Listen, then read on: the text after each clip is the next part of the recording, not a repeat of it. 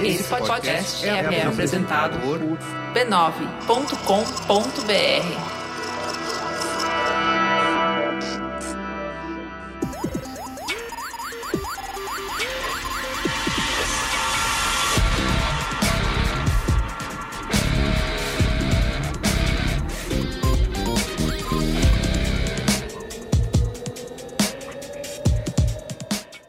eu sou o Carlos Merigo, esse é o Braincast número 388. Estou aqui hoje com Bia Fioroto, Olá, Braincasters! Ana Freitas, Oi, Braincasters. Agora eu trago minha voz na versão cristalina, pois eu tenho um microfone profissional. HD, HD, HD. Luiz Assuda. O bom filho a caça torna. Muito bem. Temos nosso convidado especial aqui, que já esteve em podcasts aqui da casa, certo, Bia? Que é o Henrique Simões. Exatamente. E aí, Henrique, tudo bem? Tudo bem, pessoal? Se apresenta aí para nossa audiência. Eu sou, sou Henrique Simões, pai da Clara, é, marido da Camila, e eu tenho mais de 15 anos de experiência com o olhar do consumidor aí. É, eu falo olhar do consumidor porque eu também sou consumidor, então trabalhei com isso em algumas empresas de pesquisa de mercado como a Kantar, é, trabalhei em empresas com foco em varejo como Google e, e hoje sou head de inteligência de mercado para varejo da, da Globo. E vai ser uma delícia falar com vocês. Muito bem, olha só, Um homem todo. sofisticado, Exatamente, toda essa especialização aí pra gente discutir aqui nesse que é o penúltimo Braincast do ano sobre como vender o Natal, né, em tempos de pandemia, né? O clima natalino chegou ou ou Chegou. não? Chegou, chegou, a gente vai discutir Chegou. isso. Vamos, vamos descobrir se chegou, Vamos né? descobrir exatamente Vem como aí. Será que vem aí? Chegou demais, minha gente. Chegou demais. Já montei a árvore. Já montou? Então, montou a árvore é oficial, né? Mas eu vou quero saber se as marcas, né? Se o comércio está realmente nesse clima natalino, além de nós, além da nossa árvore de Natal, se o comércio também, se as marcas estão nesse clima aí. Tá? Mas antes, quero, como sempre, aqui divulgar a Rede B9 de podcasts, né? Porque tem um recado aí para você que vai preparar a ceia de Natal deste ano. Você pode fazer acompanhado, acompanhada aí de um podcast da Rede B9, né? Porque aqui Ou gente... vários. Ou Exato, vários. vários, exato. Porque, é, é claro, meu amigo, vamos combinar uma coisa. Você quer assar uma costela, você quer assar uma leitoa. Não é um podcast que vai durar aí o tempo de cozimento. É, são alguns. Você pode conhecer a família inteira nessa brincadeira. Muito bem. Você pode acessar podcasts.b9.com.br ou procurar por B9 aí no seu aplicativo preferido de podcasts, tá? São mais de 20 programas e dezenas de novos episódios no ar todos os meses e semanas. Incluindo o programa Gente, que o Henrique participou. É, conta aí sobre isso. O Gente, ele é uma conexão B9 e Globo. E a gente tem dois formatos, a gente tem o Gente Conversa e o Gente Investiga. O Gente Investiga é apresentado pelo Túlio Custódio, que vocês já ouviram no Braincast algumas vezes, e na família B9, porque o Túlio é um homem que roda, né? Exato. A gente chama, ele vem, então é isso aí. E aí ele investiga é, coisas sobre inovação, comportamento. E a dona Juliana Valauer, como está com pouco job, tem mais um programa que ela participa, que é o Gente Conversa, e aí eles aprofundam um pouco mais em temas da sociedade. Então, por exemplo, o último que saiu do Conversa é Combate à Violência contra a Mulher. Um assunto fácil, né? Mas você já conhece Juliana Valaura, você já sabe o poder dessa mulher de mediar conversas difíceis e eu acho Teve que gostar varejo e Black Investiga. Friday também do Gente Conversa. Não, o varejo de Black Friday foi do Investiga. Não foi não, foi Gente Conversa. Estou vendo A gente aqui. conversa? Foi, foi. Ah, é verdade, Estou vendo com maluco, meus do- próprios olhos que essa terra há de comer. Gente, então assim, eu não sei qual é o Investiga e qual é o Conversa. De qualquer maneira, escuta tu- tudo. tá Exatamente. Tá, tudo lá no gente.b9.com.br, tá bom? Ótimo. E por último aqui também um recadinho, como sempre, da Brinquesteria Gourmet, né? Porque é um bom presente de Natal para você dar para você mesmo, né? É, que quer fazer parte da Brinquesteria Gourmet, certo, Bia Fioroto? Que é o nosso grupo exclusivo dos apoiadores do Braincast no Facebook Você e no pode Telegram. também pagar uma brinquesteria gourmet para o seu a sua pessoa especial que você Exato. está aí galanteando na quarentena, não pode ver, Galanteando. não pode se encontrar. Como é que você demonstra carinho sem poder se encontrar? Exato. Pagando uma assinatura da brinquesteria gourmet para pessoa que você gosta. Exatamente. São módicos 15 pilas, né? Para você fazer parte do nosso grupo secreto Select Privé lá no Telegram. E Isso. para você fazer isso é só acessar o URL b9.com.br barra assine. Sabe quem fez isso? Quem? A Monique Cardoso, o Lucas Penetra, José Eiroz também. É, o Johnny Brito tava lá, inclusive eu tô rolando aqui a conversa. É o Johnny falando, nosso capista, mostrando a capa antes pra todo mundo.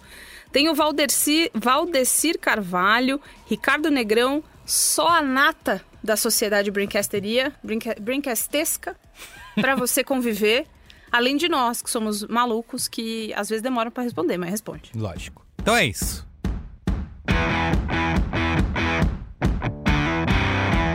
Antes de começar o programa, quero te falar de uma produção B9 em parceria com Santander. É o No Corre. É uma espécie de reality show que fala sobre finanças, mas daquele nosso jeito, né? Sem papo de coach, sem fórmula mágica.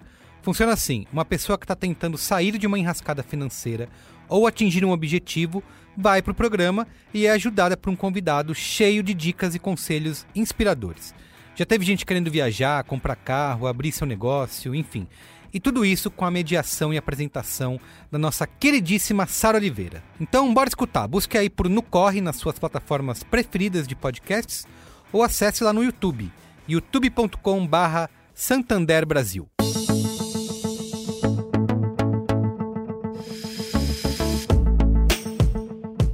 Olha, 2021 tá chegando aí, um novo ano, e é hora de você montar a próxima campanha da sua marca, certo? Só que antes disso, você precisa conhecer as vantagens de anunciar no Megapix. O Megapix é o canal número 1 um de filmes da TV por assinatura. Isso significa mais de 2 milhões de pessoas conectadas na programação todos os dias. E claro, isso só é possível pela confiança da audiência, que sabe que vai encontrar sempre um bom filme toda vez que ligar no Megapix. E ó, tem muito mais filme bom chegando aí em 2021, tá? Tem o Vai Que Cola 2, Minha Mãe é uma Peça 3, Turma da Mônica Laços, A Cabana, Power Rangers, Kingsman, Extraordinário, enfim, ó, recebi a lista aqui e tá realmente imperdível. A audiência sabe que é no Megapix que ela vai encontrar os melhores filmes. E sendo assim, a sua marca precisa saber que o canal oferece o melhor espaço para ela aparecer. Descubra as vantagens de anunciar no Megapix acessando anuncie.megapix.tv.br. Megapix, venha para ficar. Vamos lá então falar de Natal na pauta? Oba!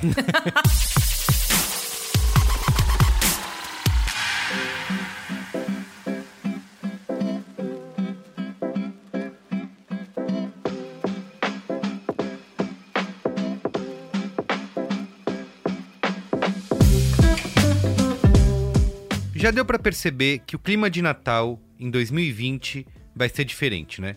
É um ano cruel, com uma pandemia que obriga que as tradições sejam alteradas ou, pelo menos, adiadas. Nem o especial do Roberto Carlos vai pro ar, veja só. Ainda assim, as comidas específicas, as novas roupas, as férias de fim de ano, a troca de presentes e tudo mais transformam o Natal em uma das datas mais importantes do ano para os negócios e para as marcas. A publicidade, aliás, sempre desempenhou um papel fundamental para criar esse clima festivo de fim de ano, com comerciais aí que passam o ano todo em produção e contam com investimentos milionários. Só que como fazer isso em tempos de coronavírus? As marcas devem fazer o mesmo de sempre e ignorar o elefante na sala ou devem abordar o assunto aí da pandemia diretamente? Ou então, nada disso e explorar novos conceitos? E a gente, como pessoa física, vamos conseguir entrar no espírito natalino com tanta desgraça lá fora?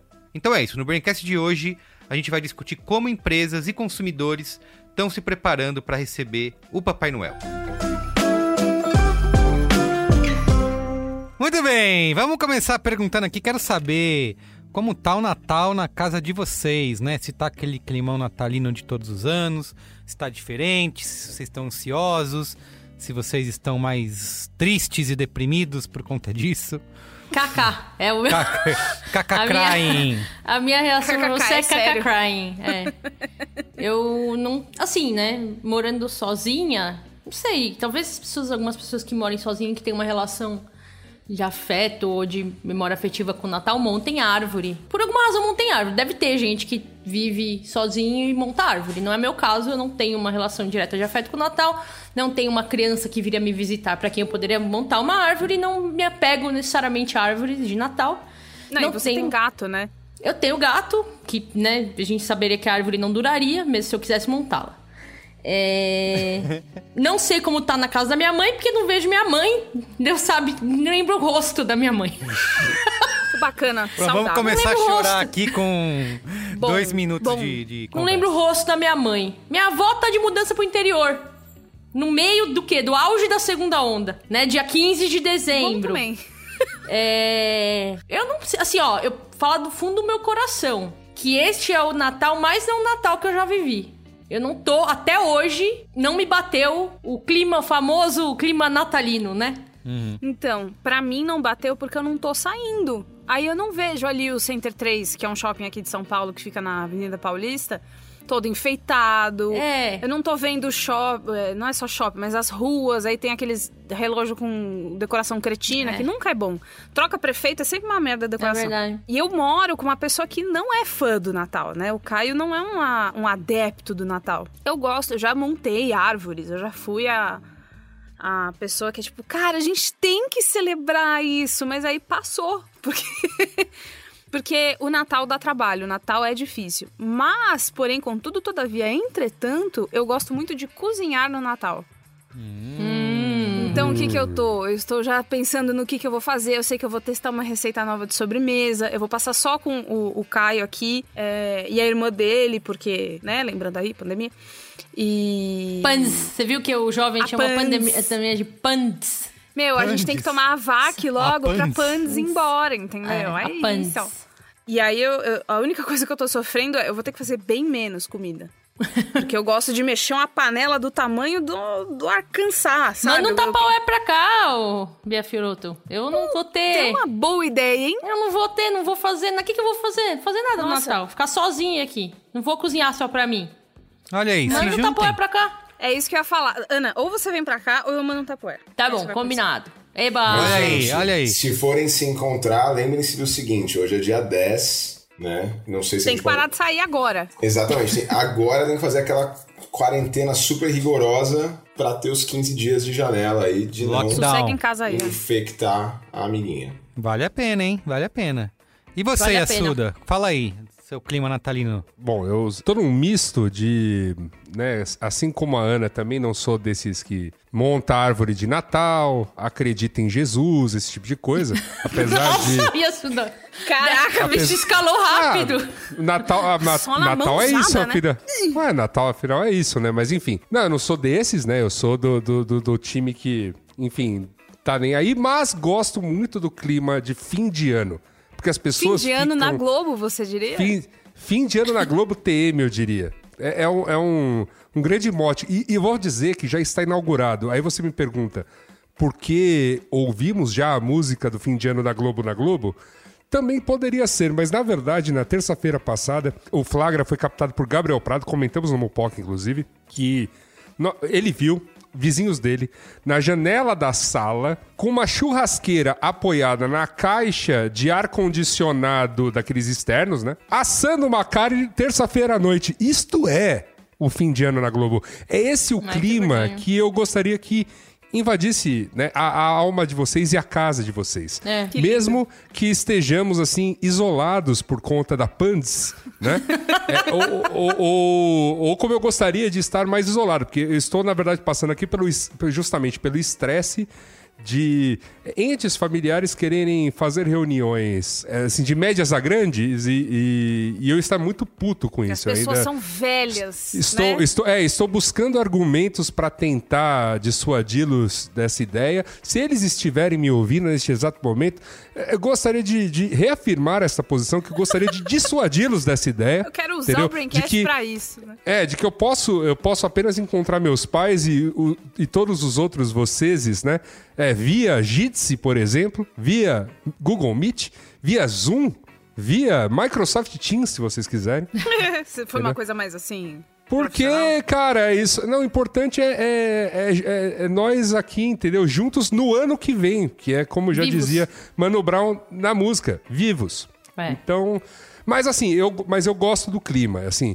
E pra mim, eu tô pessoalmente vivendo uma, uma fase em que dezembro já começa a inaugurar coisas muito interessantes para 2021. Estou me cuidando, estou é, afim desse próximo ano, um ano que vai ter vacina, um ano que a gente entra nele com mais esperança. Então, acho que tudo isso é- já é assim uma, uma é, motivos para assim eu estar mega nesse clima, Esse abre aspas, Acabou de ficar good vibe. é, abre aspas natalino, você entendeu? Parabéns, Yasuda. Muito obrigado. Eu queria fazer um adendo aí, que é o seguinte: pode ser que para alguns de nós o clima natalino não tenha chegado, mas eu andei vendo uns vídeos que estão circulando no WhatsApp das regiões do Brás e da 25 de março, no Ah, centro de São Paulo, que para quem né, não é daqui, são regiões de compras que lotam muito no Natal e pandemia.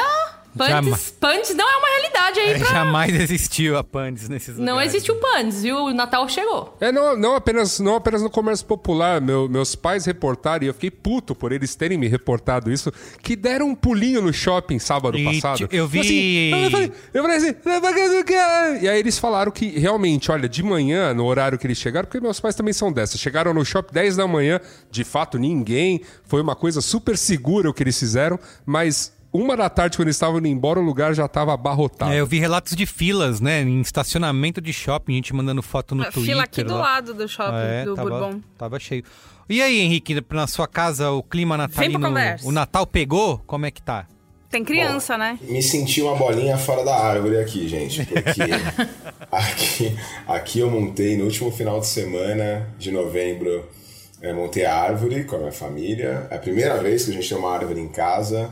É, é Ai, um que ano, gostoso. é, é o, é o ano que nasceu a nossa bebê.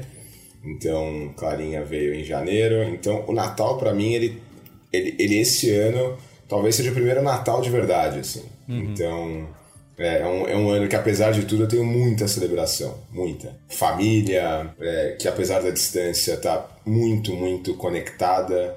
Eu acho que o medo, né? O medo da, de sentir falta faz a gente viver mais aquelas relações. Então, isso tem acontecido.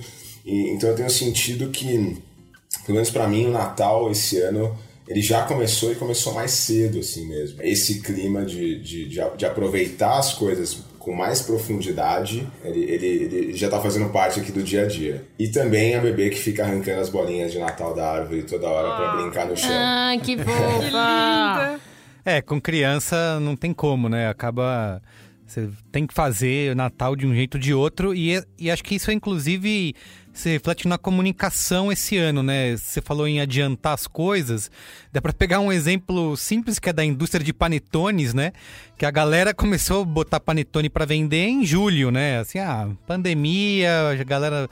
Acho que a. Foi? Eu não vi. A Eu não vi também, não. Vocês não viram? Assim, o, ano, o cara, o ano pra ser jogado fora, cara. Tá pra seis mim, meses vendendo panetone, em março, já, cara. exato. Tá muito. Mas você tá, você tá falando isso de uma maneira embasada. Maneira embasada, maneira embasada. É, foi Cadê adian- as evidências? Foi adi- Cadê o fact Agora você quer evidência, né? Pra tomar cloroquina você não quis. Agora pra panetone vendendo É, antes você quer. Como a dona Norma diz, é muito conveniente pra você, Exato. Ana Paula. Mas eu acho que uma coisa que, inclusive, que deve ser o Henrique tem essa percepção, né, diante da, com os clientes, com as marcas, que é, algo que tem acontecido nas campanhas que foram lançadas até agora, que sempre é um, um lance, né? Se lançar campanhas de Natal, se começa a produzir um ano antes, se você for pegar em países como o Reino Unido, onde lá o Natal é o Super Bowl, né? As marcas disputam para ver quem vai fazer o melhor comercial de Natal. E vendo, analisando esses comerciais, tem primeiro que não tem uma resposta única, né, para todas as marcas, mas elas meio que se dividem entre ou prover uma distração né, pra gente nesse período, ou é, inclusive resgatando um pouco de humor, que era um, um ponto que estava mais relegado nos últimos anos, né, é, sempre mais voltado para um lado emocional, né, mensagens mais emotivas. Dessa vez o humor veio um pouco é, com mais força aí. Então é isso, ou distraindo as pessoas, meio que ignorando que a pandemia existe, ou então tratando do assunto diretamente, né? Abordando o elefante na sala é, é, e falando e colocando a pandemia como ponto é, focal aí dessas campanhas. Né? Acho que dá para citar um exemplo da Lacta, né? Que colocou agora a brincadeira. Achei maravilhoso. É, a brincadeira que o coelho... vai ser o coelho da Páscoa, né? Porque o Papai Noel não pode sair, ele vai ficar em casa. É, então eles abordaram diretamente. Tem um comercial da Amazon global, né? Aqui no Brasil não, não, é, não é o mesmo filme e tal, mas tá rolando em outros países, nos Estados Unidos principalmente, no Reino Unido, que é eles abordando diretamente com uma sensibilidade até é, sobre uma bailarina que ia se apresentar e ela tem a sua apresentação cancelada e ela resolve fazer essa apresentação no, no rooftop lá do prédio da casa dela e os vizinhos ficam olhando da janela. Então, eles usam né, essa de maneira sensível, sem falar diretamente, olha, o mundo está todo cagado, mas com uma mensagem de esperança, digamos assim, e colocam, é, mas colocam a pandemia no centro. Outras marcas já meio que resolveram ignorar, né? Acho que até o próprio comercial da Coca-Cola, que também é voltado para uma emotividade aí, mas não fala diretamente de pandemia. Então tem essa relação, né, é, entre ou a publicidade funcionar como uma fuga, né? Ela apresentar outros universos longe da pandemia, entretenimento, humor, que é uma coisa que funciona bastante nesses tempos de crise, né? Publicidade sempre faz isso, é, ou lidar diretamente. Enfim, Henrique, você tem visto, o que, que você tem visto mais é, nessa relação com os anunciantes aí? O que, que as marcas resolveram fazer nesse sentido? Vamos falar diretamente da pandemia, falar que existe, isso vai ser superado e tal? Ou vamos oferecer um escapismo? O que eu vi, pelo menos desde, desde o início da pandemia, acho que muitas marcas fizeram testes, né? Testes AB, assim. Então, no início da pandemia, tava todo mundo muito assustado, então tocar em temas muito relacionados a hard sell, assim, a venda direta, promoção, parecia para o consumidor algo super insensível. Uhum. Assim, então, o consumidor ele cada vez mais se relaciona com tudo que ele consome. Ele se relaciona com, com podcast. Então, é um relacionamento que ele tem com vocês. É um relacionamento que ele tem com as marcas que ele consome. Então, se eu comi um chocolate ontem de uma marca e hoje eu vejo um comercial desse chocolate em alguma das plataformas que eu consumo, seja televisão, seja digital, é, eu estou me relacionando com o meu consumo também. Eu estou continuando uma conversa.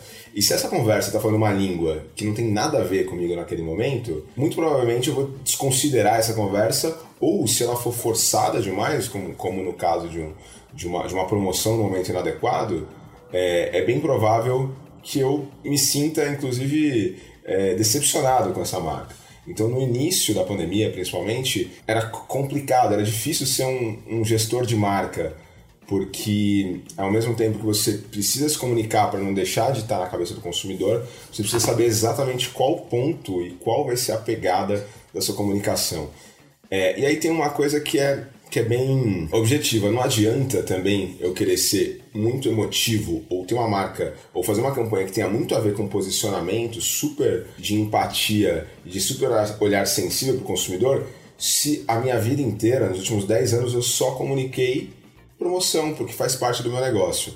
Então, o consumidor também entende o que faz parte dos atributos da marca, ele, ele, ele entende o que esperar das marcas. E eu acho que as marcas que, que melhor é, souberam usar esse momento para se comunicar de forma objetiva e, e, e, legal com o consumidor foram aquelas que ficaram mais próximas do, do seu DNA mesmo e não forçaram a mão para sair muito do dia a dia e promover uma empatia forçada ou, ou, algo que o consumidor não entendia. Eu falei, meu, muito chocante essa conversa. Então isso aconteceu. E tem vários rankings que mostram né, que, algum, que as marcas que conseguiram colocar as ações vinculadas ao seu propósito, elas se destacaram. Então tem, tem, tem vários rankings mostrando isso, que tem a ver com, com, o próprio negócio das marcas. Né? Então isso foi, isso foi bem legal. É, e eles estão arrastando isso até agora. Então quem aprendeu bastante ao longo do ano está trazendo é, campanhas super adequadas. Todos esses exemplos que vocês deram super adequados. E, e desde, desde que passou a Black Friday, muitas marcas começaram a falar do Natal e até agora eu não vi nenhuma que tenha perdido a mão, assim, sabe? Que tenha feito algo que tenha sido inadequado. Então, é, eu, eu, acho que essa, essa é uma característica muito legal do mercado brasileiro. A gente tem criadores de conteúdo e de histórias muito, muito competentes. Então, isso está sendo refletido aí nessas campanhas nesse período. Sim, porque além do clima natalino, né, acho que muda bastante a relação das pessoas com comprar as coisas, né? Desde o aspecto econômico, né, o dinheiro tá mais curto. Eu vi algumas pesquisas que falam que as pessoas querem continuar comprando no Natal, elas vão gastar no Natal, mas elas vão escolher como elas vão gastar e para quem. Então, É. vão dar mais presentes para familiares e não para amigos, né? É, então, a campanha não pode ser a corra nas lojas e compras e compras, né? O consumismo não é, não é o mesmo de anos anteriores. Fala aí, Bia. É, o, o que eu fiquei pensando é, quando você fala pra mim que é, você não viu propagandas que erraram na mão e tal, a gente. Como que isso afeta o nosso. O nosso Hum, tava fazendo mais sentido na minha cabeça, agora que eu tô falando tá, sentindo, tá fazendo menos.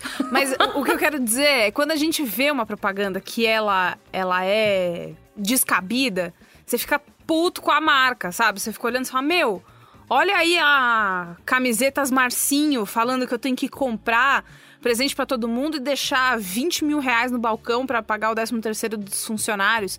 Que absurdo, entendeu?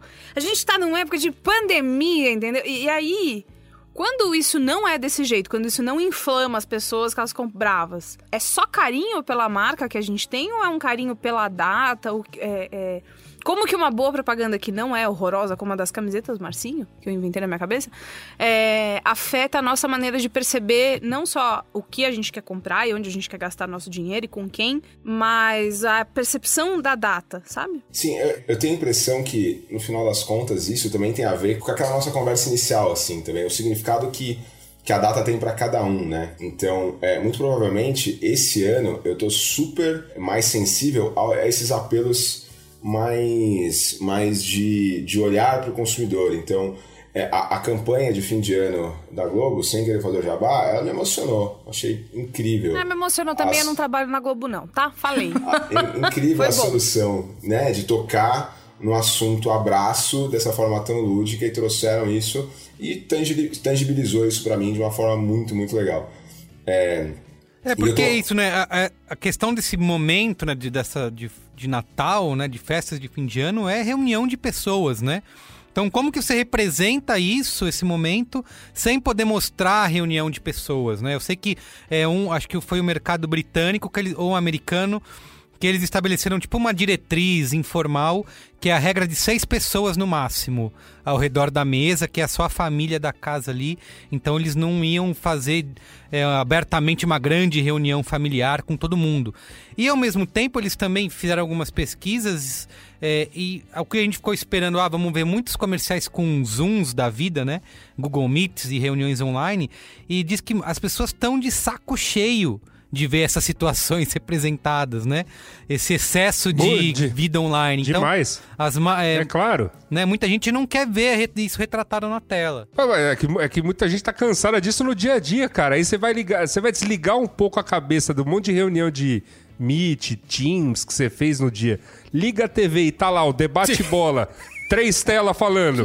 Aí você bota no comercial, três telas. Aí você fala, ah, cara. a impressão que eu tenho é que essa percepção, é, a gente também tem esse, esse. A sensibilidade é o que a gente está mais apto a absorver em termos de conteúdo, né? Então, se eu estou num ciclo de produto, de preciso trocar minha televisão urgentemente, é, se aparecer uma promoção de televisão na minha frente, eu não vou ligar que aquilo ali é um apelo comercial, apesar do momento, porque eu tô nesse ciclo. Mas se eu tô nesse mood de, nossa, vamos, eu, eu preciso, é, na verdade, economizar, todo mundo precisa é, olhar para o futuro, né? não é o momento de, de, de consumir, talvez essas pessoas olhem mesmo para as promoções com um, um pouco de, de repúdio, assim, né? Um pouco de. com um olhar mais reativo. Mas a- as lojas Marcinho sempre fizeram as promoções, então esse, esse é o grande ponto, né? Você está acostumado, você já espera isso. Talvez fosse difícil se as lojas Marcinho dissessem assim, olha, vem é, aqui camisetas agora. Marcinho. Só queria Isso. fazer essa pequena Ah, correção, senão o patrocinador briga, é muito chato pra gente. Não, então, exato, mas talvez fosse difícil se camisetas Marcinho é, fizesse uma, uma campanha, a campanha das telas, da, das multitelas, as pessoas se abraçando e assim, nossa, ah, as camisetas Marcinho nada a ver, querendo Tá, trazer entendi. esse mood super é, fofo no Natal, não tem nada a ver com eles. O que choca é fugir do core, isso em comunicação. Tá. Não vai fazer uma coisa que você nunca fez, né? E parecer aí um. é, acho que a Coca-Cola fazer um comercial emotivo, né? empático faz sentido porque eles sempre fazem isso ao longo de vários anos, né? Mas de Exato. repente você pega a própria camisetas Marcinho aí, que nunca fez. Mas aí eu tava, tava pensando aqui que justamente, mas eu acho que um ponto que você tocou lá no começo faz muito sentido de por que, que agora as coisas estão indo bem. Eu acho que quem escorregou, escorregou no começo dessa É. pandemia, né? Porque aí sim você teve muita, muito dessas marcas a lá camisetas Marcinho. é, vindo, tamo junto, galera. Na pandemia, somos Vai fortes. passar. Vai passar. Ah, cara. Não, sério, assim, uma sorte dessa, de- desse tipo de campanha que. Não é o que você quer ver, desculpa. Brig- Obrigado, anunciante tal, envolvido em escândalo Y, né? Mas não quero estar junto de você, não, nessa situação, não. E Valeu. muita gente foi super responsável, por exemplo, o comércio no início da pandemia, quando a gente teve o lockdown, é, o comércio de essenciais ficou aberto. Teve o lockdown. Naquele. É, Veja bem, né? Veja bem, veja bem. Kind of. Lockdown. Lockdinho. assim, sei. Lockzinho. Lockdinho. Pequenininho. Mais, mais down do que lock, né? Não, Loki a gente tava. tava Down, a gente é que tava Loki down. e o resto tava down, é. Isso. E, e essas lojas de, de essenciais, né? Então, você tinha super hipermercados abertos e eles vendem de tudo. O hipermercado vende de moda, passando por eletroeletrônicos até os alimentos, né? Melhor pijama abertos. que eu tenho veio de um extra. Olha aí, ó. E, e- e é, e é verdade, né? Você tem a oportunidade de comprar tudo. E esse, esses empresários, né, esses gestores de marcas, tiveram muito cuidado em não aproveitar esse momento para encher as lojas ou para fazer promoções super agressivas. Então essa sensibilidade lá do começo, ela, ela se manteve. Fala assim, eu não posso gerar aglomeração na minha loja. Então eu tenho que tomar super cuidado em como eu vou fazer minhas ofertas. Então, é, esse cuidado eles tiveram bastante também ao longo do tempo. Então, acho que. E é isso, exatamente isso que está acontecendo agora, nesse, nesse final de ano. Agora no Natal. As marcas estão sendo super responsáveis nas suas campanhas. É, eu acho que é.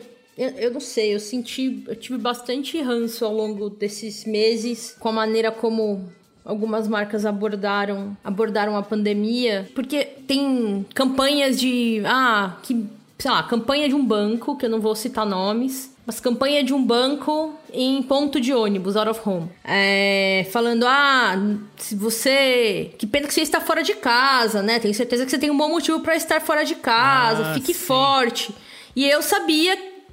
Tem uma amiga que trabalha no banco e o banco querendo fazer as pessoas voltarem a trabalhar fisicamente Opa! de maneira desnecessária. Funcionários, Uou! funcionários da, da comunicação do banco que poderiam muito bem trabalhar de casa. O ponto é que eu vi se repetindo mensagens que eu sabia que eram incoerentes com a realidade e o valor da, de companhias com frequência. E eu acho que, às vezes, público geral não tem como captar essa, essa incoerência. E aí eu, na verdade, até me pergunto se. Quantas marcas estão realmente preocupadas? Isso tem um pouco a ver com esse lance da gente transmitir os valores, ah, marcas serem antirracistas, marcas serem anti-machistas, e aí ver se essas coisas, essas coisas são real- estão mesmo da porta pra dentro, né? Essa- esse posicionamento de vamos ficar fortes, estamos juntos, fique em casa, que as marcas adotaram em grande escala, mas É, mas foi. Não me parece. Aquele momento parecia. Cada um vai interpretar de jeito, mas parecia tanto oportunidade quanto oportunismo.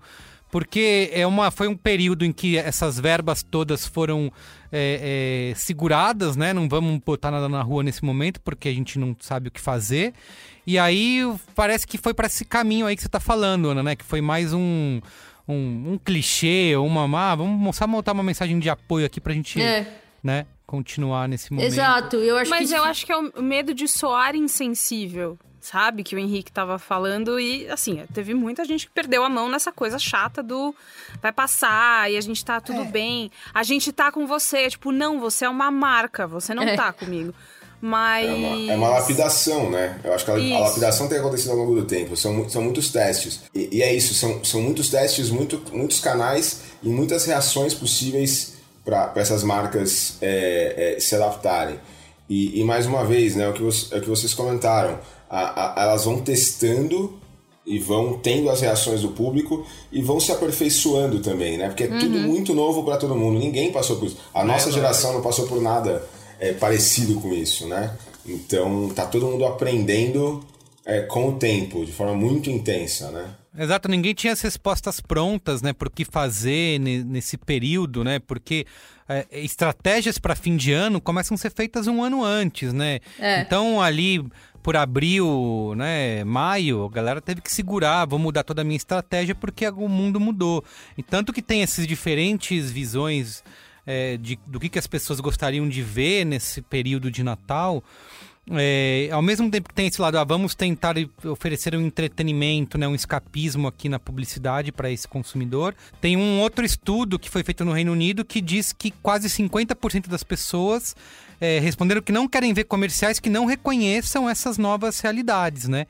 Então você fingir que nada está acontecendo, como se fosse uma temporada normal de fim de ano, né? De festas de fim de ano, pode ser uma estratégia que não vá funcionar, não vá ressoar com a maioria das, com grande parte das pessoas, né? Quero pegar esse gancho, Henrique, eu quero te perguntar.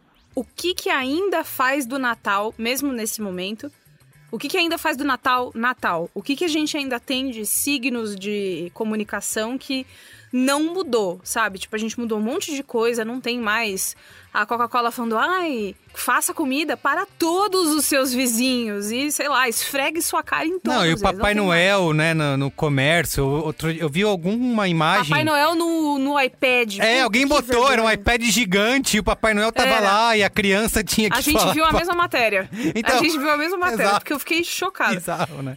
Melhor então, não fazer, né? O que que é. Não traumatiza, né? Mas o, o que que ainda faz do Natal o Natal? O que que a gente ainda não. O que que a comunicação e as, a comunicação. Eu acho que não só das marcas, né, mas de para vender, mas também de institucional. O que que ainda caracteriza o Natal mesmo nesse momento que as que as empresas usaram para falar tipo ainda é Natal. É diferente, ninguém nunca passou por isso mas ainda é Natal. Olha, tirando os conteúdos que remetem a, a, né, a, a, a pandes, como vocês disseram, né, a pandemia, é, tirando os conteúdos específicos, os textos específicos, tem um outro ponto que é, a gente acabou de comentar aqui, a gente está cansado também da, da quarentena e da, da de não estar tá livre, das ameaças tal, esse tema ele tá deixando muito cansado. Então, curiosamente, os signos têm sido os mesmos. É a família, continua sendo super importante, é o relacionamento entre as pessoas, tem um apelo infantil super forte, é, tem a ver com fazer contas e prestação, autoprestação de contas olhando para trás. Tudo isso está presente ainda nas campanhas e não, isso não vai mudar. O que é bom, né? apesar de tudo, ainda somos pessoas com um calendário é. que tem a ver com a nossa hum. cultura, que tem a ver com o nosso dia a dia, mas estamos passando um momento péssimo, assim. É um fio de normalidade mostrar Exatamente. a família e as crianças Exato. e o. Isso. Sei o... lá. Mas com, fio de mas com outro fio que é o fio de adaptação. Então, é, isso, isso não, realmente não mudou. Ainda é Natal. A diferença é, e isso eu acho que pouca gente esperava, pelo menos há um mês atrás, dois meses, pouca gente esperava que a gente tivesse que repensar a forma de comemorar o Natal. Eu já estava reavaliando, tá, com a minha família toda, porque eu esperava, realmente, olhando para trás, poxa, tá diminuindo, tá tudo muito mais tranquilo, fazendo ali um pouquinho de quarentena, vai dar tudo certo.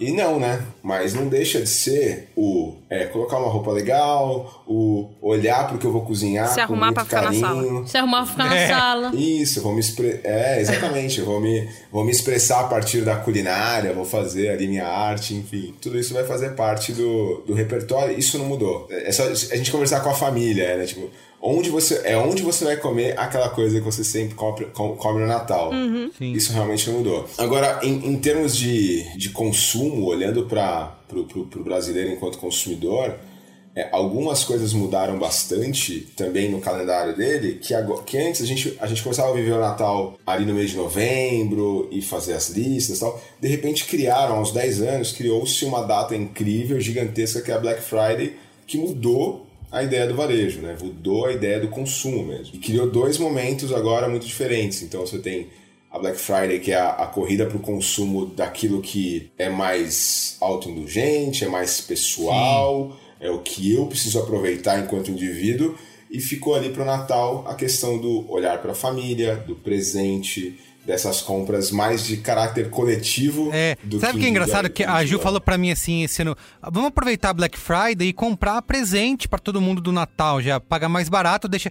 Eu falei: não, não dá pra misturar as coisas, né? Natal eu vou comprar presente pra minha mãe, pras crianças. O a Black Friday eu quero pesquisar alguma coisa pra mim, sabe? E eu não quis misturar as datas, que não tem nada a ver uma coisa com a outra, né? Além, obviamente, você ter que gastar, né? O seu cartão de crédito vai chorar depois pra você pagar, mas enfim.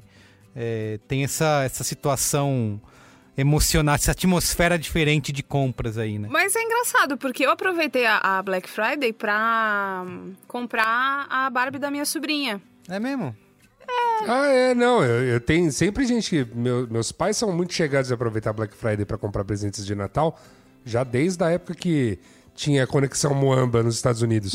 Ia comentar que esse ano me pareceu assim. Eu, eu sei que a Black Friday já tá acontecendo há um tempo, e de fato está, mas esse ano eu atentei para essa coisa nova, talvez porque né, o e-commerce tenha. é, é realmente é, visto né, que a China é, é um competidor de qualquer maneira. Mas esse ano eu vi a galera com campanha grande pro dia do. O tal do dia do amigo chinês, né? dia da amizade chinês, uma coisa assim. Verdade, eu fiz uma compra nessa, solteiro, nessa data aí. 11 do 11. Dia do solteiro, dia do Dia solteiro, obrigado, solteiro obrigado. chinês. Dia do solteiro chinês. Não que o 11 do 11, solteiro não possa exatamente. ser amigo também, né? Exato. Tem- tenho até amigos que são. Pode. Inclusive, é o que resta é ser amigo pro solteiro. Falando aí da, da experiência bastante extensa aí. Mas enfim, mas, mas rolando esse, né? Rolou este. Foi, eh, acho que foi. Até sei lá, pode ser que eu tenha perdido em outros momentos e nesta, nessa ocasião da pandemia é o momento que eu tenho assistido mais TV, assim.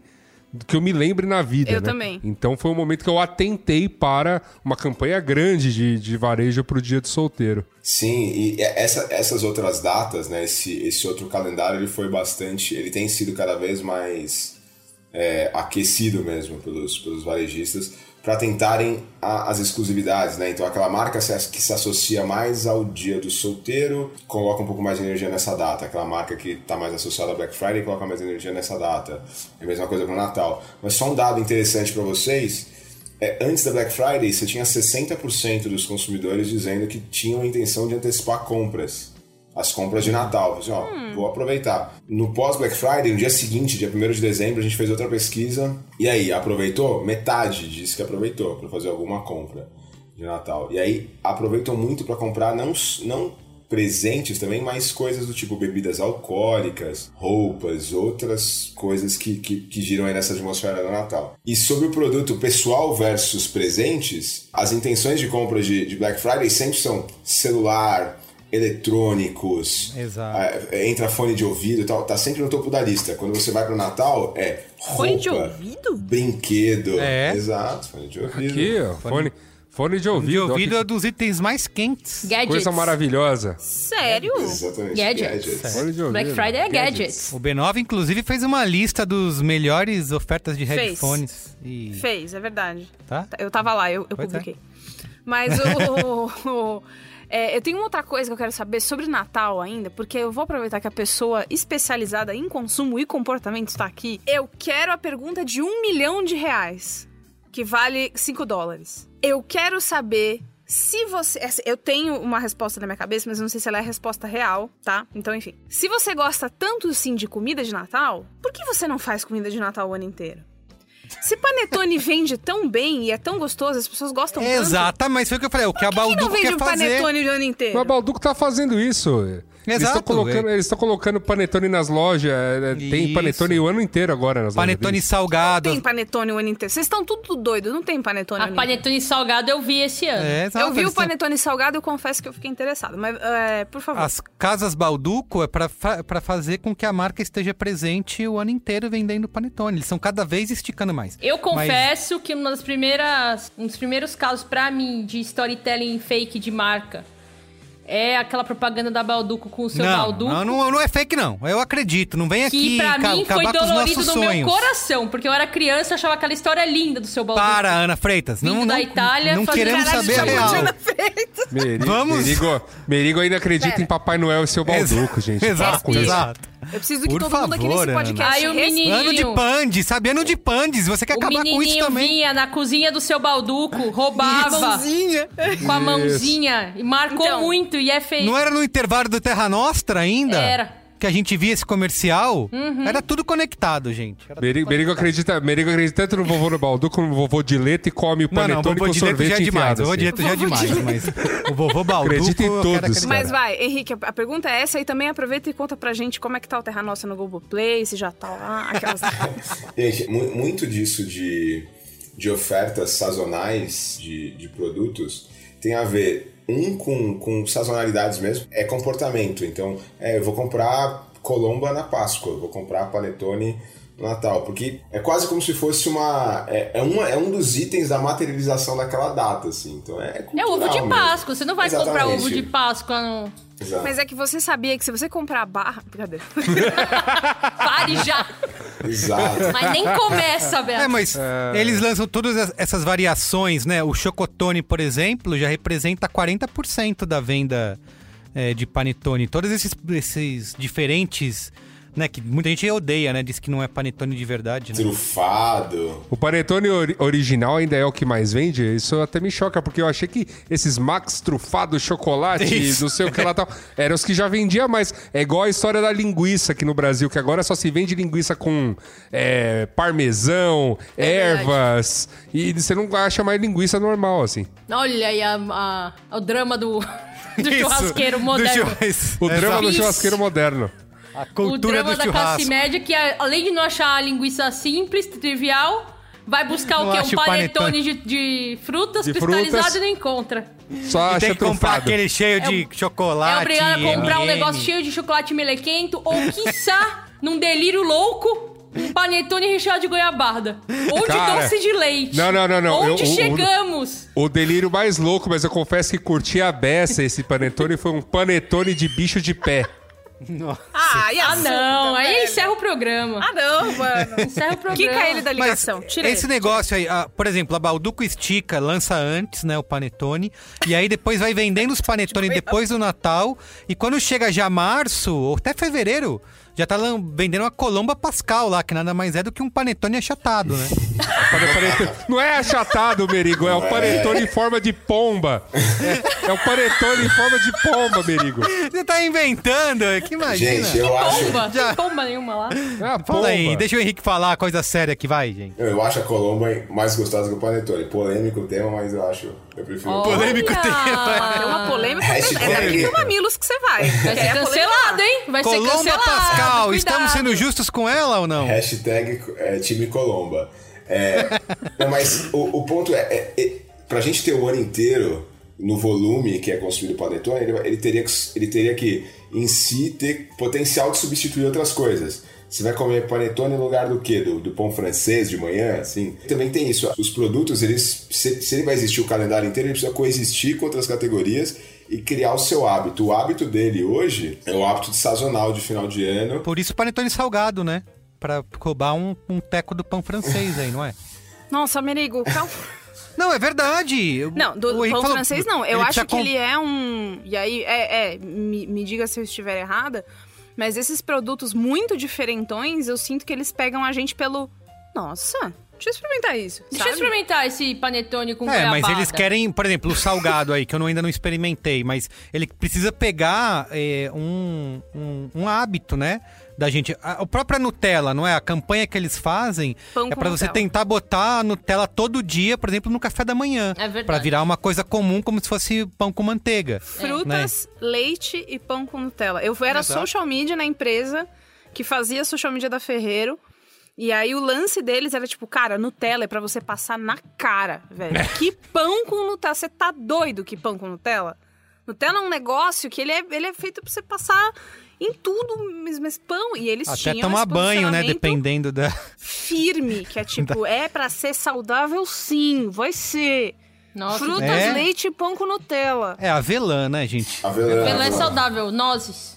Óleo de palma. São as, são as decisões de negócio, né, gente? E também tem aquela coisa, né? Se o, se o produto ele carrega em si também o atributo de uma data especial, ele é um produto que você pode vender com maior, maior margem, né? Então ele também, Ah, também entra. sim. Ah, Também entram as, as decisões de negócio, né? Então, as, todas as empresas, elas, elas são feitas daqueles produtos que têm maior margem, aqueles que são mais de guerra, que garantem o fluxo de caixa. Então, tudo isso tem a ver com as decisões de negócio. Às vezes, lançar o panetone salgado é uma tentativa de você é, trazer uma inovação que vai preencher um problema de negócio que você tem ali, ou uma oportunidade que você tenha identificado. Pra vender, Não, pelo, essas- pra vender pelo triplo do brioche, Não, é, entendeu? essas edições especiais aí de panetone lá, que você bota um laço vermelho, edição família, você acaba gastando mais dinheiro porque parece um negócio comemorativo, especial, que eu vou levar e dar de presente, né? Exato, o valor Porra, já agregado. é Natal. O valor né? percebido é outro, né? O consumidor percebe como, um- como, com um valor adicional ali e, Hum, e opta por ele. Então isso é, é tudo decisão de negócio. Se tivesse panetone o ano inteiro, gente, muito provavelmente eu, eu, eu comeria o ano inteiro porque eu sou viciado. Mas muito pro... mas Caraca, temos um apesar, problema apesar, de preferir, vida. apesar de preferir a colomba. Mas talvez eu comece com menor intensidade, talvez eu dedicasse até menos do que eu me dedico ao panetone quando eu, me, me- quando eu foco no E você não ia comprar uma edição super não sei o Exato. quê, né? Ia- Ia ser uma coisa mais do dia a dia, ter que custar mais barato, né? Provavelmente. poder- Exato. E entra, e entra naquela coisa, a comida, a comida de Natal ela é especial porque ela é no Natal, senão ela vai, vai, vai, vai ficar todo dia e vai, vai perder o, o ar de Exatamente. Você vai substituir por outra coisa. Você não vai. Se você comer comida de Natal o ano inteiro, no final do ano você vai fazer outra coisa diferente. Você não vai querer. A gente é viciado em ritual pra datas que a gente considera especiais e o mercado sabe disso, é isso? Sim, a gente faz mercado, né? O mercado é feito de pessoas. São rituais, né? É parte de uma ritualística. Tipo, faz sentido que a uma determinada época do ano que tenha valores novos, a gente mude hábitos e esses hábitos incluem o que a gente come. Precisa ter Mas- marcadores dessa diferença. Mas eu acho que não pode acontecer, Ana. Verdade, esses são os. Vão marcando os rituais. Mas se você tem panetone no, em junho, perde o sentido. Não né? tem panetone. Não em tem panetone. Teve! Você teve, falou gente, Júlio. Vamos lá. eita, Não, foi- não, vamos fazer uma cariação comprou, aqui. Merigo. Procura aí, panet... eu comprei. Primeiro você falou. que- Primeiro comprei você a primeira falou que era em julho. fornada. Estava lá. Primeiro você falou que era em julho. A gente falou em julho, você falou há três meses. Eu gostaria que as pessoas fizessem o cálculo. Dezembro, novembro, É que. outubro, 2020 você setembro. perdeu o. Não é julho. Agora falou junho. Quer dizer, gente, a gente tá diante aqui de uma pessoa que tá, tá se embananando. Mas ele tá se embananando, na verdade ele entrou no mercado em março e comprou panetone na liquidação pós-carnaval. Não era, eu fico. Eu, Que eu, é o melhor pesquisei. panetone do ano, por sinal. Porque ele tá barato. Eu fui ver isso. Estão vendendo panetone do ano passado como se fosse lançamento agora. E não era, era a primeira fornada de 2020. Que eles lançam lá, compra a primeira fornada. E, cara, era, era meio do ano. Foi Era meio do, do ano. ano. Quando foi? Meio Semana passada. Eu Calma. vou, eu vou, eu, essa, essa nota tá na nossa pauta aqui, eu vou pesquisar e Muito vocês vão. Pô, Olha tá lá. Olha lá. Mas Tá interessantíssimo. é interessantíssimo. Você, você participou de uma ação é, específica aí, promocional de uma marca. Foi isso. vendo? Às vezes Tá é isso, entendeu? É isso. E eu tava me sentindo o quê? Ali, né? Pandemônia, pandes, né? Ah, Você. comprar um você panetone participa- pra Não, mas si. é isso, Merigo. Parabéns. Você participou do teste AB, entendeu? Pra ver se, tipo, em poucos mercados eles botaram panetone e outros não. Mas olha, uma coisa que muda, acho que bastante é. é, muitas marcas faziam, ah, vamos correr às lojas, né? A gente, inclusive, tinha campanha aqui que ia rolar no Braincast, que era um convite para ir até as lojas, que quando chegou a Pandes, a gente teve que suspender, né? Falou, ah, acho que não é de bom tom pedir para as pessoas correrem até as lojas, né? Vocês estão fazendo como aí nesse período eh, de Natal para comprar os presentes? Vocês estão fazendo tudo online? Vai ser tudo Eu, tô- pela eu- internet? eu ou achei um vocês- elogio da sua parte você achar que eu consigo comprar presente esse ano. Eu achei legal isso de você. Como não? Que mostra que você tem uma fé na minha economia que no caso não existe. Eu, eu tenho, eu tenho. Mas é que assim, esse ano eu foquei na minha sobrinha, porque eu sou a tia legal. Se eu não dou o presente que ela quer, eu não mantenho o meu posto de tia legal. Eu tenho a minha irmã ali competindo comigo, é difícil. Uhum. Mas com exceção dessa Barbie, Barbie 200 reais, né? É, é isso que custa uma Barbie, né? Eu fiquei chocada. É, O nome da Barbie deveria ser Barbie 200 reais. Ela é, ela é a Barbie 200 reais. Vem ela e um lobinho guará pequenininho do lado dela. Mas o... Muito obrigada por levantar isso pra mim, eu cortei. Mas essa coisa de priorizar, eu sinto que quando eu via que o Natal tava chegando, é, eu tinha. Eu, eu lembro de ver muito minha família preocupada com o Natal. Tipo, a minha mãe gosta muito de fazer festa e essas coisas. Inclusive, esse ano está sendo um ano que eu estou falando. Minha senhora, veja bem, tá na pandemia, não é pra ficar enfim. Mas ela, ela sempre se preocupava muito. E dezembro é o mês do meu aniversário também. Então é um mês que eu. Dia 22, tá? Marcas. Se alguém quiser mandar presente pra mim, obrigada. E eu sentia com a, a coisa do dezembro vem o Natal, os presentes mais bonitos, as lembranças mais humanas. É tipo, cara, eu preciso comprar os presentes do Natal. Porque Que música é essa? Ninguém, ninguém canta essa música. Só Pernambucanas. É só a da Em Simone. todos os lares. a paz Então é será Natal e o Natal. que você fez. Essa é a música que representa o Natal. Fim de ano na Globo, minha Natal. gente. Hoje é, o novo, hoje é o novo dia. Hoje é um novo dia. tempo. Vocês também ouviram o que você fez como uma coisa meio provocativa, um desafio? É, eu sei o que você fez. tá? Tudo aquilo que você prometeu lá em É, janeiro, o que que você fez? Não fez nada. Eu, Emag- eu, Emagreceu 5 quilos? Emagreceu? É isso, você tá correndo os 10 quilômetros? Não lembro de ter visto você na academia esse ano. Você chegou a fazer a matrícula? É o pós-buy, é o pós-buy. É aquilo, é o accountability, a parte de accountability do, do, do, do, do final de ano. É a música da Simone. Exato. Mas então, eu senti essa urgência de comprar as coisas e esse ano eu já tava. Desde assim. Desde a hora que eu percebi que eu não ia passar o meu aniversário com os meus amigos num bar, que eu falei, ah, não, não, peraí, isso aqui vai rolar um tempo ainda. Eu fiz um. Eu reprogramei o meu mindset de Natal, eu diria, pra uma coisa tipo, cara, vai ser mais diminuto e tal. E aí as propagandas, ela, eu não sei se eu me blindei pra isso, mas as propagandas não me deixaram na fissura do tem que dar alguma coisa de Natal. Sim, Tá. é verdade. Então, o que eu vou comprar presente, que eu já comprei, é, são presentes pra pessoas muito específicas que, assim, ou é porque eu quero muito dar o presente, porque eu pensei numa coisa boa, ou é porque é uma pessoa que eu acho que eu preciso dar esse agrado, que, por exemplo, minha sobrinha tem oito anos, eu acho que é uma, uma memória legal dela ter, que quando eu era criança eu Galera. gostava de ganhar as coisas que eu pedia. É, mas acho que você vai acabar gastando mais, não vai? Eu vejo um pouco isso, assim, de. Ah, putz, é um ano que no o Natal não é como todo outro, não vou poder fazer todas as coisas que eu queria fazer, mas então vou acabar torrando mais dinheiro num, num negócio aqui que eu, que eu Se queria, é sabe? possível, se é possível, né? Eu, também acho Isso. um pouco. Não, você vai um comprar pouco menos, isso. né? Você vai dar, você vai presentear menos pessoas, mas você vai acabar Não, mas gastando. não, se for, se for possível, essa- gas- se for possível gastar mais, né? Porque acho que esse é o grande problema, né? As pessoas não, de repente não estão podendo. Né? Claro que se está sendo possível essa autoindulgência, por que não, né? Bom, pra gente finalizar aqui, antes de ir pro Qual é Boa, queria fazer uma pergunta sobre o climão pro ano que vem, né? Se, porque vocês falaram, ah, não pode ficar falando, ah, vai dar tudo certo, vai dar tudo, tá, tá, tá tudo bem. Ah, eu cheguei num ponto que não pode falar mais nada pra mim que eu fico brava. Isso, exato. Mas 2021 tá aí, vacina chegando, né? Parece que tá chegando. Deus quiser. Isso, vacina Aqui. tá vindo aí. Nossa. No bracinho. Gerúndio. O bracinho da Bota. boneca tá pronto. Bota, né? Bota, pode botar.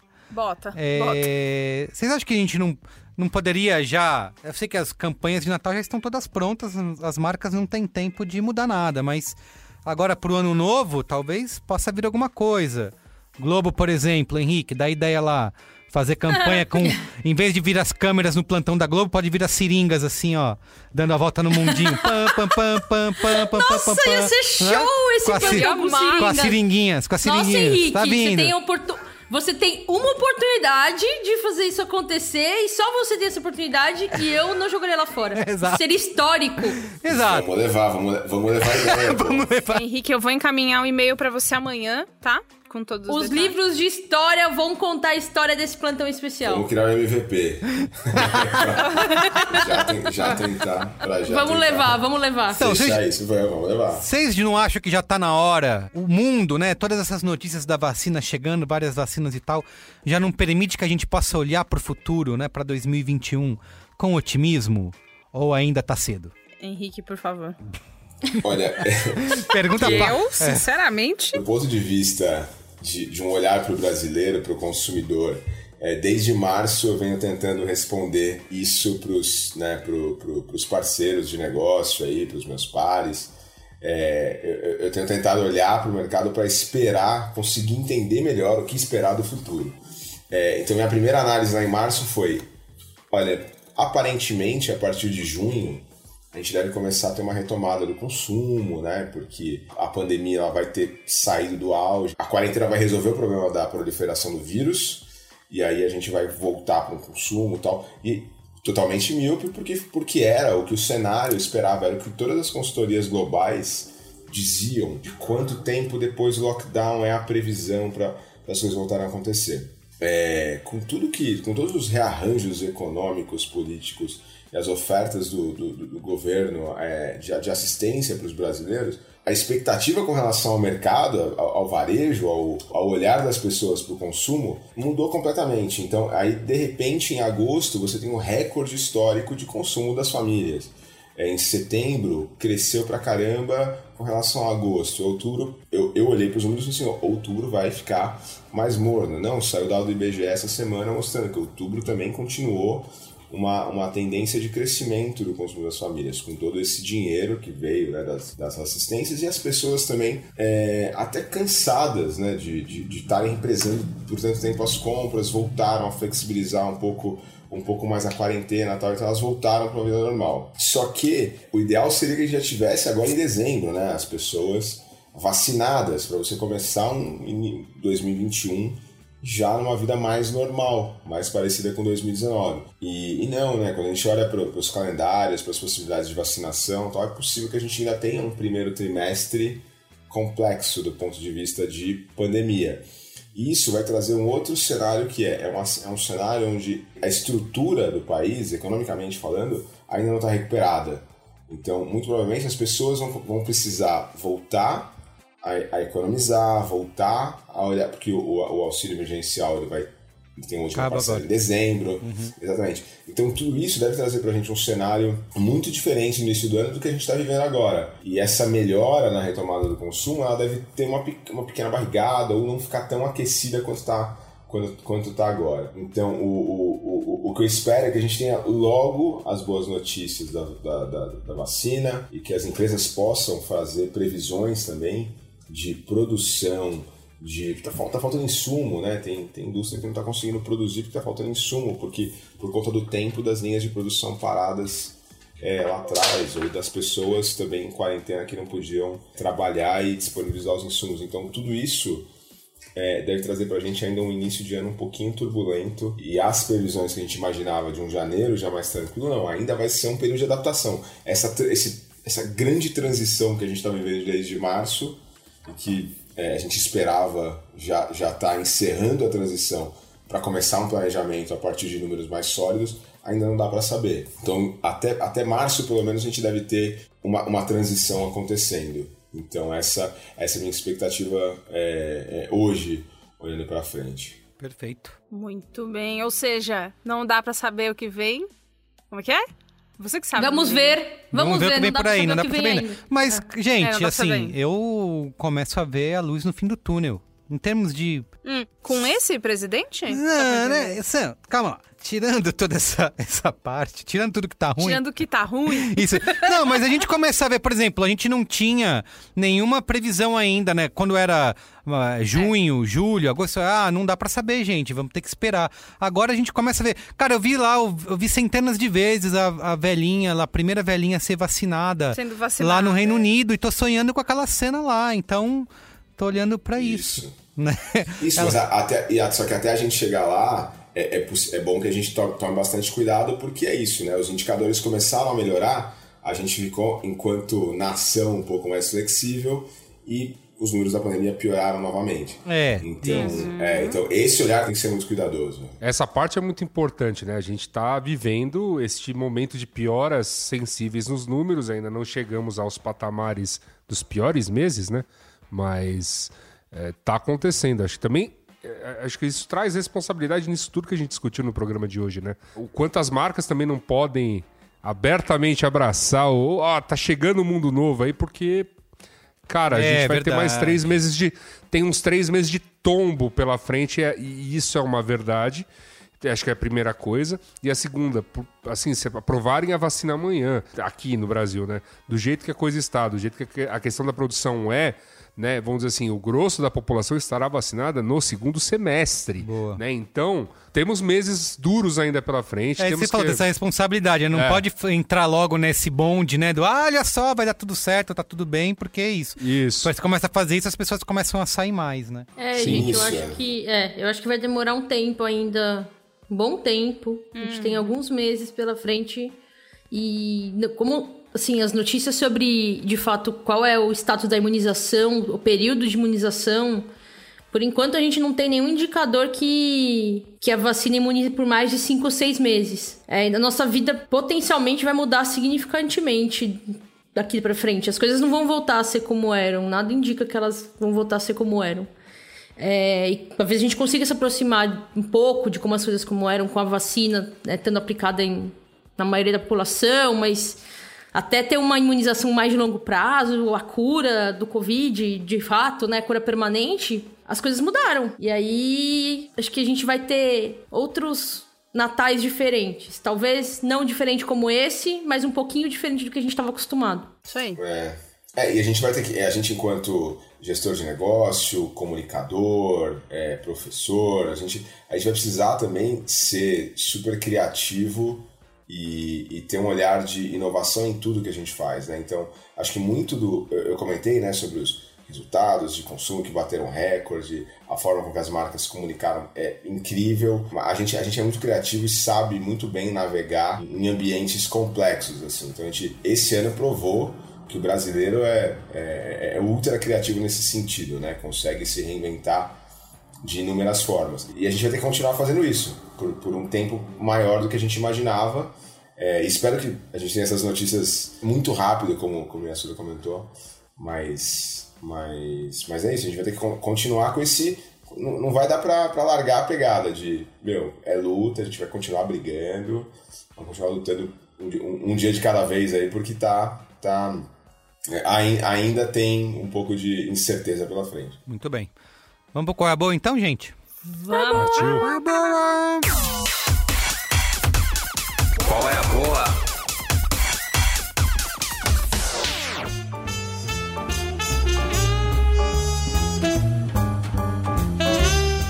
Quem quer começar? Eu. Vai lá. Eu quero falar de duas coisas. A primeira delas é: eu conheci esse ano uma garota muito foda chamada Amanda Dias. Ela é dona do perfil Grana Preta Oficial. É parente do, do Cris? Amanda Dias, é verdade, né? A Amanda Dias é a prima perdida de Cris Dias. E aí, o lance dela é falar sobre educação financeira, né? E aí, ela fala sobre educação financeira sempre usando vários recortes sociais, raciais. Ela é muito didática. Ela é, é assim, ela é didática de um jeito que te deixa meio triste. Sabe? Que a pessoa, quando ela te explica como se você tivesse seis anos uma coisa, você fala: Ah! Ah, eu sou meio burra às vezes, sabe? É, é isso. É, eu conheci ela porque a gente, ela participou é, do No Corre do Santander, que eu participei, que é um podcast que foi produzido pela Rede B9. É, e aí a gente participou juntas, eu conheci, me apaixonei por ela. E tava na hora, né, de eu contar dela pra todo mundo. Então, vai no Instagram e aí você segue Grana Preta Oficial. A foto é ela, tipo, com um leque de dinheiro, assim. E ela também tá no TikTok. Eu tô achando ela muito boa no TikTok. É, é, acho que é Grana Preta OFC, é o Grana Preta Oficial. Enfim, busca ela lá, que ela é muito maravilhosa. A segunda coisa é um qual é a boa vintage. É um qual é a, qual é a boa, qual é a lembrança, qual é a memória. Que é o álbum Jagged Little Pill, da Dona Alanis Caramba. Morissette. Nossa! Viagem no- direto do túnel do tempo, hein? Foi fundo, hein? O que, que aconteceu? Falei muito da minha sobrinha nesse programa porque eu gosto muito de passar tempo com ela e não está dando. E aí, coisas que a gente faz pra ficar mais próximas, uma delas é eu monto playlists pra Clarice. E aí eu fiz a última playlist da Tia Bia, tinha a Hand in My Pocket. E aí eu falei assim, porque eu gosto muito dessa música, eu queria que ela conhecesse. E aí eu fiquei viajando nesse álbum um tempão, assim. E eu lembrei de como era. Que álbum bom da peste, É bom, sabe? esse É disco é bom, é muito ele bom é esse disco. Bom, ele é bom, tipo, eu não bom. pulo nenhuma música, cara. Eu gosto de cantar no karaokê, várias desse disco. É muito bom. Não, e tem a clássica, a Ironic, a clássica You Oughta Know, Hand in My Pocket também virou single. Ah, Mas o, o álbum inteiro é muito bom. E eu ouvia ele no auge dos meus 15, 16 anos, muito cabeluda e revoltada, entendeu? Hoje menos cabeluda, mas mais revoltada. Mas eu acho que se você nunca ouviu esse álbum por algum motivo, faça esse favor. é, pode ouvir trabalhando. Se você for nerd de música, para tudo pra ouvir. E se você não lembrava desse álbum, de nada. Eu te relembrei dele. Alanis é muito maravilhosa. Ouçam Alanis Morissette gostoso demais. Olha que bonito. Eu, eu quero, queria aproveitar essa onda vintage para falar de clássico também. Porque clássico é uma coisa. Né, que, que ele, ele a- o que, que é o clássico? É aquilo que é, é- é tão bom e se repete tanto que é, é, te obriga, se você ainda não assistiu, né, ou se você ainda não teve contato com determinado clássico, você ir lá atrás. Então, é aquele filme que tem, é, é muito referenciado como Poderoso Chefão, né? É, é- é- é muito assistido como Star Wars, é muito é, é, aclamado, né? Ou também é aquele filme meio secreto, né? Como, por exemplo, usando assim realmente um exemplo, aquele filme perdido da Xuxa pelada, Amor Estranho Amor, que é uma coisa que quem viu lá no cinema marginal viu e depois nunca mais, né? Ou por exemplo, ou por exemplo, o pré-internet da coisa do Batman Feira da Fruta, um clássico também, né? Que se só foi possível passando VHS em VHS para frente, né? Até o surgimento da internet, principalmente do servidor da Unicamp, que proveu este clássico da internet para, para tanta gente. Mas por que eu estou falando tudo isso? Porque neste momento que um desses clássicos, uma dessas coisas que aconteceram no determinado momento da humanidade, que deixaram a sua marca, que escreveram páginas bonitas, inclusive da internet brasileira, veja só vocês, né? Onde a gente vai parar? Este, É, este tô- clássico, este clássico está de volta. Eu gostaria de indicar neste qual é a boa, né? Gostaria de é, enaltecer a iniciativa, eu gostaria de, de abraçar essa iniciativa, dizer que estou com, com vocês, Globoplay, porque Kubanacan está de volta. É verdade. Puta que pariu. O pescador Kubanacan, parrudo, misterioso o pesca- país del amor, caralho. O pescador parrudo, o pescador parrudo, eu acho que assim não passou e vale a pena ver de novo, entendeu? O próprio canal Viva passou muito pouco, entendeu? Então, Mariana agora Ximenes está, em uma de suas piores atuações, o que só faz agora dela está de melhor. volta. É verdade. Está de volta. E nem Mato Grosso na, na abertura, que é isso aí é um golaço. A a novela é toda um golaço. Pescador Parrudo tornou-se um personagem maior. Você, jovem e incauto, que agora ouve podcast todo moderno aí, fala às vezes, pode ter, assim, tropeçar no meme do Pescador Parrudo, tem a oportunidade de ir até um ano próximo ao ano de seu nascimento, né? E assistir o, o meme original. O Pescador Parrudo começando a sua trajetória de descobrimento, porque ele perdeu a memória, né? Então, essa é a história da novela. Ah, o o plot é esse: ele é um homem que caiu do céu, Ele é- pelado. Era, era uma mistura de elementos ali. Inclusive, tinha um pouco- aquela série é, é, Largados e Pelados é uma Isso. inspiração direta em Tem, Kubanacan. Kubanacan, assistir. ele foi, ele, ele foi largado, ele foi, ele foi largado e pelado, ele, ele, ele tava sem memória igual o Jason Bourne, ele era todo também lutador, espião. Ele é, e, ele e um, um sedutor à moda antiga, um, um amante, um, um Latin lover. É né? verdade. Nessa grande, gra- que grande momento da É, TV. o Kubanacan andou para que muitas obras da cultura pop do nosso tempo pudessem correr, né? Essa é a grande verdade. Nessa, né, na época da novela, eu estudava à noite e não acompanhei. Acho que eu vou assistir, hein, gente. Olha Não, aí, você- gente. Aproveita Gostei aí. da boa. Não, por favor. é- e tem um elenco tão bom. A novela de fato tem um elenco muito bom, Cláudio assim. assim. Heinrich, né? Por onde anda, gente? Um beijo. Era meu colírio da Capricho, da Malhação da minha época. Era? Um beijo pra. Onde é que tá? Um que beijo. A Leila Lopes, né? Onde está a Leila Lopes? Um beijo. Ah, Leila Lopes. esses, esses atores de malhação que a gente não sabe por onde anda, a gente vai procura quando acha, descobre que virou Bolsonaro, vira ministro Nossa, amanhã. mas é tanto, Então é melhor né? nem procurar. É. É, Vou é ficar melhor. só na imaginação. Não, mas no caso, vamos falar então dos grandes atores que participaram dessa novela, que teriam, assim, papéis secundários, mas eles eram tão bons atores que dominaram a novela. Por exemplo, a Adriana Esteves, que estava nessa novela, sabe? E, e Ela, ela você era diria para que ela um... esteves nessa novela? A Adriana Esteves na novela. Desculpa aí de nada. É isso aí. Bom, é esse qual é a boa então, Yasuda? Que o Esse é Banacan. qual é a boa. Tá bom. Kubanacan. A gente negocia depois um Braincast especial novelas Eu e bota vou- Kubanacan. Tá bom? Fantástico. Eu vou fazer o meu, que são dois, qual é a boa? Que eu tava com medo, porque eu achei que os dois eram coisas que já estão velhas. Mas assim, diante das indicações aí de Luiz Assuda e Beatriz Fioroto, eu tô bem tranquila. Qual é a boa? Especial Vintage. Vai lá. É, o meu não é vintage. O meu é só coisas que, tipo, as pessoas já devem ter ouvido falar, mas eu vim aqui reforçar a importância de consumir essas obras. A primeira delas é o, a série da HBO, chamada The Undoing. É uma série que tem a Como chama a mulher, gente? Nicole Kidman dela. e a Hugh Nicole Grant. Kidman. A Nicole Kidman fazendo o papel que ela sempre faz na série da HBO, que é sempre o mesmo papel, mas ela tá ótima nesse papel, porque ela tá praticando já há um tempo, então também tem como se aperfeiçoar. E eu não vou dar spoiler nenhum, mas eu acho que é uma série muito boa de assistir, apostar com os amigos como vai ser o final. Porque ela tem um jeito especial de te fazer pensar que a coisa vai pra um lado, que talvez não seja pro lado pra onde vai. Ou talvez seja, você vai ter que assistir pra descobrir. Oh. Não vou falar nada. Assistam The Undoing, é uma boa série. É, Assista e depois vá ouvir o cinemático que a gente gravou especial sobre The Undoing. Aí. Tá lá no A coronel Pachecagem nesse cinemático.b9.com.br. programa que eu vou te Tem falar. que aproveitar, É. né? Aproveitar. E aí eu também tenho uma recomendação de podcast que tem sido minha trilha sonora nas minhas corridas diárias pelo bairro, que eu corro Ah, bairro. vai falar da gente. Que felicidade. Fala, Imagina, Não é? Imagina, o mérito é seu. Que isso? isso. Sua Não louca. é, Ah, mas vocês imagina. podiam chamar ela pra, pra rede B9, Que é? que é o Não Inviabilize. Ah, Puta ideia, ideia, cara. É a Deia, eu acho muito legal que o nome dela é Andréia Freitas, porque o nome da minha mãe é Andréia. E eu sou Freitas, mas a minha mãe não é Freitas, entendeu? Ela pode- E ela mora no ABC, como minha mãe. Tem grandes, uma série de coincidências. Aleatoriedade. E. Cara, a Deia é uma curadora de história fútil. Mano, ela é ótima, ela conta história muito bem, ela entrevista muito bem as pessoas Eu que mandam amo. histórias. E o, o Não Inviabilize, só pra quem não faz ideia do que eu tô falando, é um podcast de episódios curtos, de 15, 20 minutos, é, em que a Deia, que é a, a anfitriã, narra histórias que as pessoas contaram pra ela, normalmente agora a pandemia por e-mail. é, em alguns casos, histórias anteriores que, ela, que narraram pra ela pessoalmente.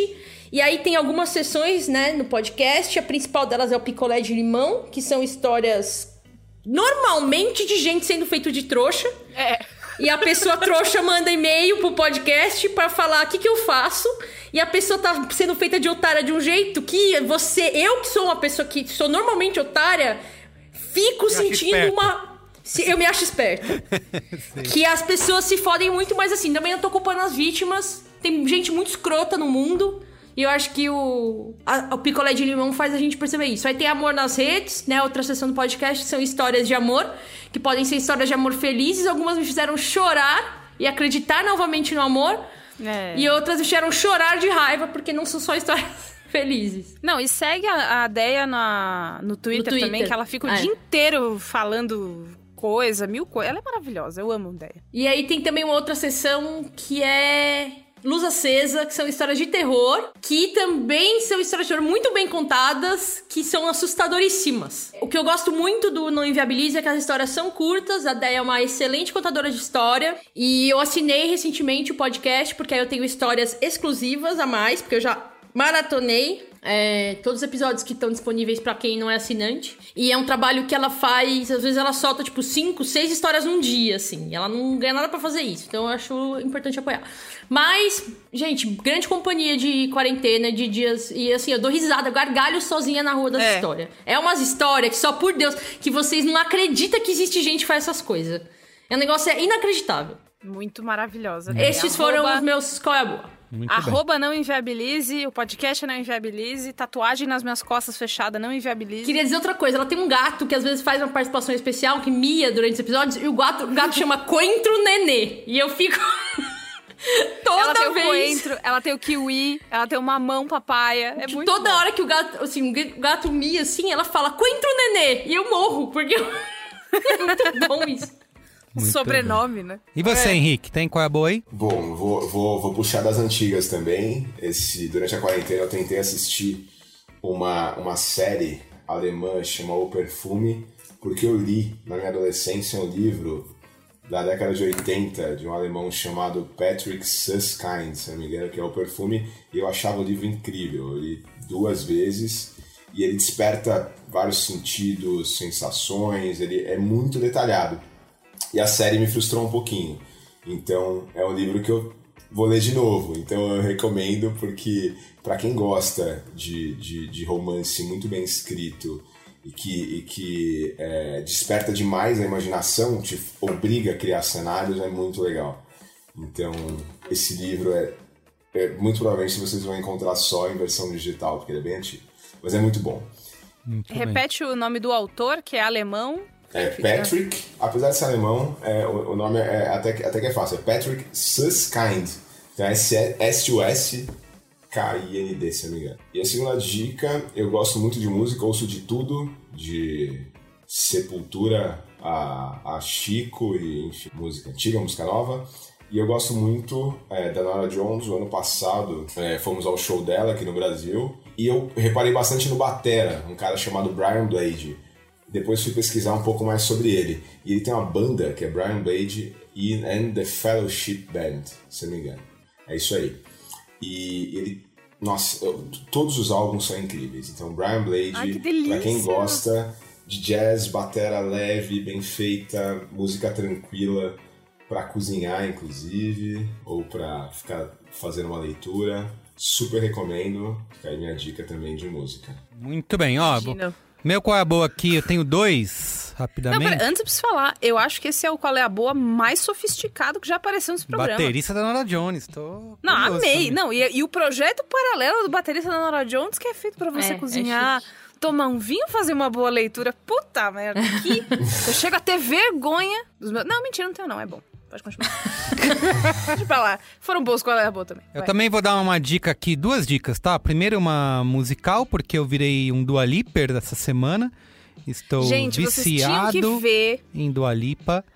Olha o Merigo só. perguntando... Que? Gente, tem álbum acústico da Dua Lipa? Eu amei! Porque eu já tinha tentado ser Dua Liper antes, mas não consegui porque não consegui passar pelas camadas de remix e, Não, e Dua tudo Lipa é mais. show.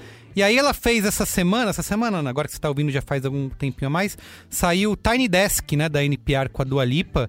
E, cara, não, foi amor à primeira vista, assim. Aí comecei até a ouvir as outras, as outras músicas, os álbuns de estúdio, e até agora eu já gosto mais, assim. Mas eu tô. Esse Tiny Desk, tô ouvindo no repeat. Pena que o YouTube não tem o botão de repeat, né? Pra deixar automaticamente repitando. Repetindo. É O verdade. YouTube Music tem. Tem, Ô, Henrique, você que trabalha na Globo, fala com o pessoal do YouTube, por favor. Agora, Isso. Oi, você que trabalha na Globo, fala lá aqui, né? Ô, Henrique, quando eu. Não, mas ó, curiosamente atuava- eu conheço. Eu, eu trabalhei, Aí, trabalhei no Google até 18. Olha aí, pronto. olha Não, aí. mas peraí, o. Henrique. Gente, mais do que isso, não precisa ir no YouTube. O, no Big Brother teve a Dua Lipa. Então, o Henrique, é, descola aí o WhatsApp da Dua Lipa. Dá, é, o exato. Quero mandar zap pra, pra Du aqui. Peraí, vou, vou te Oi, encaminhar Dua, o Isso, contato bem? aqui. encaminha o Tá tá o contato. Então, Vou encaminhar o assista contato o Tiny agora. Desk da Dua Lipa e fique ouvindo Levitating em- no repeat o dia inteiro e com a música colada na cabeça.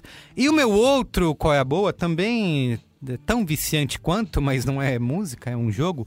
Eu finalmente, depois, foi lançado em março, né? É um dos jogos aí fenômenos de 2020 e eu fiquei muito curioso na época para jogar, mas ainda não tinha um Nintendo Switch. E na Black Friday aproveitei. Você que vai aproveitar aí o Natal para se dar um Nintendo Switch de presente, é, você pode comprar. Eu sei que tem muitos jogos para você jogar, mas você pode começar direto pelo Animal Crossing, que eu tô. Tô nesse mundo agora. Agora eu virei Dua Lipa e Animal Crosser. Por Você tem, tipo, 17 anos, é isso. É, é isso. É, exato. É isso, a, Ju cara. me E viu jogando. ele vai falar. A Ju. ele vai falar que comprou um pôster da Now Unite. É, exato, exato. Do Now United, isso. E aí ele vai falar, galera, vocês viram o merch da Billie Eilish? Que demais. Ah, Carlos Menino, cada vez mais Carlos Menino. Olha Ele aí. vai pintar, ele vai pintar a raiz do cabelo de verde neon igual a Billie. Puta, isso. A Ju me viu jogando Animal Eu Crossing e falou: O que, que é ver." isso que você tá jogando? Um jogo pro Benjamin, um jogo de criança. Mas assim, cara, é um. Porra, zoado na própria casa. É pô. uma delícia, cara. É uma. É, é relaxante, é desestressante, sabe? Porque você vai lá, você cria o seu mundinho, você cria a sua ilha, não tem nada É o seu enfrentar, sonho, né, não tem tempo, Não tem ninguém. não tem cobrança, não tem nada. Você simplesmente tá lá e faz o que você quer fazer e, e relaxa. Então, Animal Crossing é tudo isso mesmo e dá pra entender por que, que virou esse fenômeno. É óbvio que não dá pra botar só na conta da pandemia, né? É, é, um- é- é muito bem desenvolvido e pensado em cada Não, e detalhe ele existe pela. faz tempo, né? Exato, né? é só uma ver- é a nova versão pro Nintendo Switch, já era um sucesso antes, mas eu acho que nunca nesse patamar que foi agora em 2020, né? Então, é, tem todo o trabalho da Nintendo aí que se propõe né, a ser a Pixar dos videogames desde sempre. É, mas acho que a pandemia ajudou muito, porque não poderia ser um jogo lançado em tempo melhor, né? Porque ele saiu justamente ali em março, logo quando as pessoas estavam começando a se trancar em casa, né? Se isolar, né? O isolamento autoimposto aí. E essa viagem, né? Essa simulação de viagem para uma ilha que o jogo promete e com esse componente social, né, de você encontrar os amigos, fazer eventos e festinhas, Ô, visitar as Carlos ilhas. dos- Menino. Diga. Conta pra quem não conhece o que, que é o Animal Crossing. Você vai pra uma ilha e aí é Lost? O que, que é? É, você chega num. Você conversa Ô, com. Ana, o- só pra te avisar, é muito velha essa referência. O Merigo é muito novinho, ele não Ele vai não sabe, entender. É, Lost, não sei o que lá. ser. Não, você, você é um personagem, você é um único humano que conversa com o Tom Nook e ele te leva pra uma ilha onde você vai chegar lá sem nada, morando numa barraca. Ele te faz um empréstimo pra esse pacote de viagem até lá. E, inclusive, olha só como o jogo é relaxante, ele nem cobra juros, você pode pagar quando você quiser. Ah, não cobra juros? Não cobra, no tempo que você quiser. Olha aí. E aí você chega lá. Patrocínio, E é, Crefisa. e é um jogo que serve Expectativas irreais pras crianças sobre a vida. Pode ser, pode ser. É um pouco Ah, isso. Inclusive a galera fica desconfiada sobre o Tom Nook, falando, tem alguma coisa que ele tá fazendo que ele faz de errado. Ele é um vilão nas horas vagas, não é possível. É, e aí você começa lá, é um jogo que inclusive serve pra qualquer tipo de jogador, né? Jogador casual que nunca jogou nada, ele é muito convidativo pra te fazer você aprender a jogar e fazendo as coisas aos poucos no seu tempo. E aí você começa a, a colher flores, a plantar, né, fazer a sua hortinha, suas árvores, a pescar, a encontrar os insetos e doar para o museu local que você ajuda a construir, é, fazer amigos lá, né, conhecendo as pessoas, conversando com elas. E é só isso. Você vive numa ilha paradisíaca é, no seu tempo, fazendo o que você quiser, sem nenhum tipo de pressão e encontrando seus amigos. E é o tipo de jogo que é aquele. Tipo os Fortnite da vida, né? Que é o jogo que nunca acaba, né? O tempo inteiro tá acontecendo. É um jogo para você jogar o tempo todo. Então, é, tem eventos, né? é, é, de Natal agora vai ter, né? Tem eventos é, de férias onde as pessoas se encontram. É, e ele passa, o tempo no jogo passa de acordo com o tempo real, né? Então por isso que você não tem como acelerar nada no jogo. Você é, não tem como ficar horas e horas jogando o dia inteiro e avançar num jogo assim. É, ele é um jogo feito para você jogar um pouquinho por dia, né? Uma hora, duas horas, uma hora e meia ali. Você faz um pouquinho, algumas tarefas diárias e depois volta no dia seguinte, onde, onde tudo começa de novo, assim. Então é, é ideal para você relaxar nesse momento, tá? Que você tá estressado. Muito é, é fofo. quase viver, né? É quase fofo. viver o que você não vive Exato, por conta da exato. quarentena. Me conquistou, me Eu conquistou. me, le- Tô cogitando. eu me lembro de uma descrição, eu me lembro de uma descrição muito parecida, onde foi que eu vi mesmo? Acho que era um negócio chamado Second Life, cara. Não, mas é outra. Mas é um Second Life outra- fofinho. É fofo, é fofo demais. É, fofo. é bem humorado, sabe? É divertido. Tem a fofura bom. que só a Nintendo sabe fazer. Então, Tá certo. a Nintendo não colabora com a gente em termos de ser acessível, né? Fazer descontos, jogos baratos e promoções. Sai não do tem, Brasil, Não tem nada disso. não gosta é de que- ninguém. quem quiser jogar, você se ferra aí. Nem em português eles se dão ao trabalho de fazer, né? De localizar. É, é só em inglês. Tem. Eles nem têm escritório mais aqui. Não, Não, eles nada, voltaram, né? Eles relançaram, eles agora há pouco tempo, há poucos meses, oficialmente lançaram os produtos aqui, mas ainda não se dão ao trabalho de é, localizar os jogos. Então, Ah, até eles voltarem com o escritório É aí no coworking do, de Pinheiros, eu não vou... isso. Mas ó, é isso, tá? Então quem agora no, no Natal vai aproveitar e se dar um Nintendo Switch de presente, joga Animal Crossing que vai ser Tô divertido. considerando, tô considerando. Considere, considere. Tá bom? Tá certo. Tudo bem. É isso, tá gente. certo. Obrigado, viu? Foi um bom. prazer mais uma vez estar com vocês. Até semana que vem com o último Braincast de ano. 2020. Uhul! Henrique, obrigado, viu? Foi um prazer conversar com Muito Prazer, você. obrigada, gente. Henrique. Muito Foi bom. genial. Prazer todo meu, gente. Boa Até- noite. Boa. Até Beijo, semana que vem. Tchau. Boa vida. Tchau. tchau. Tchau.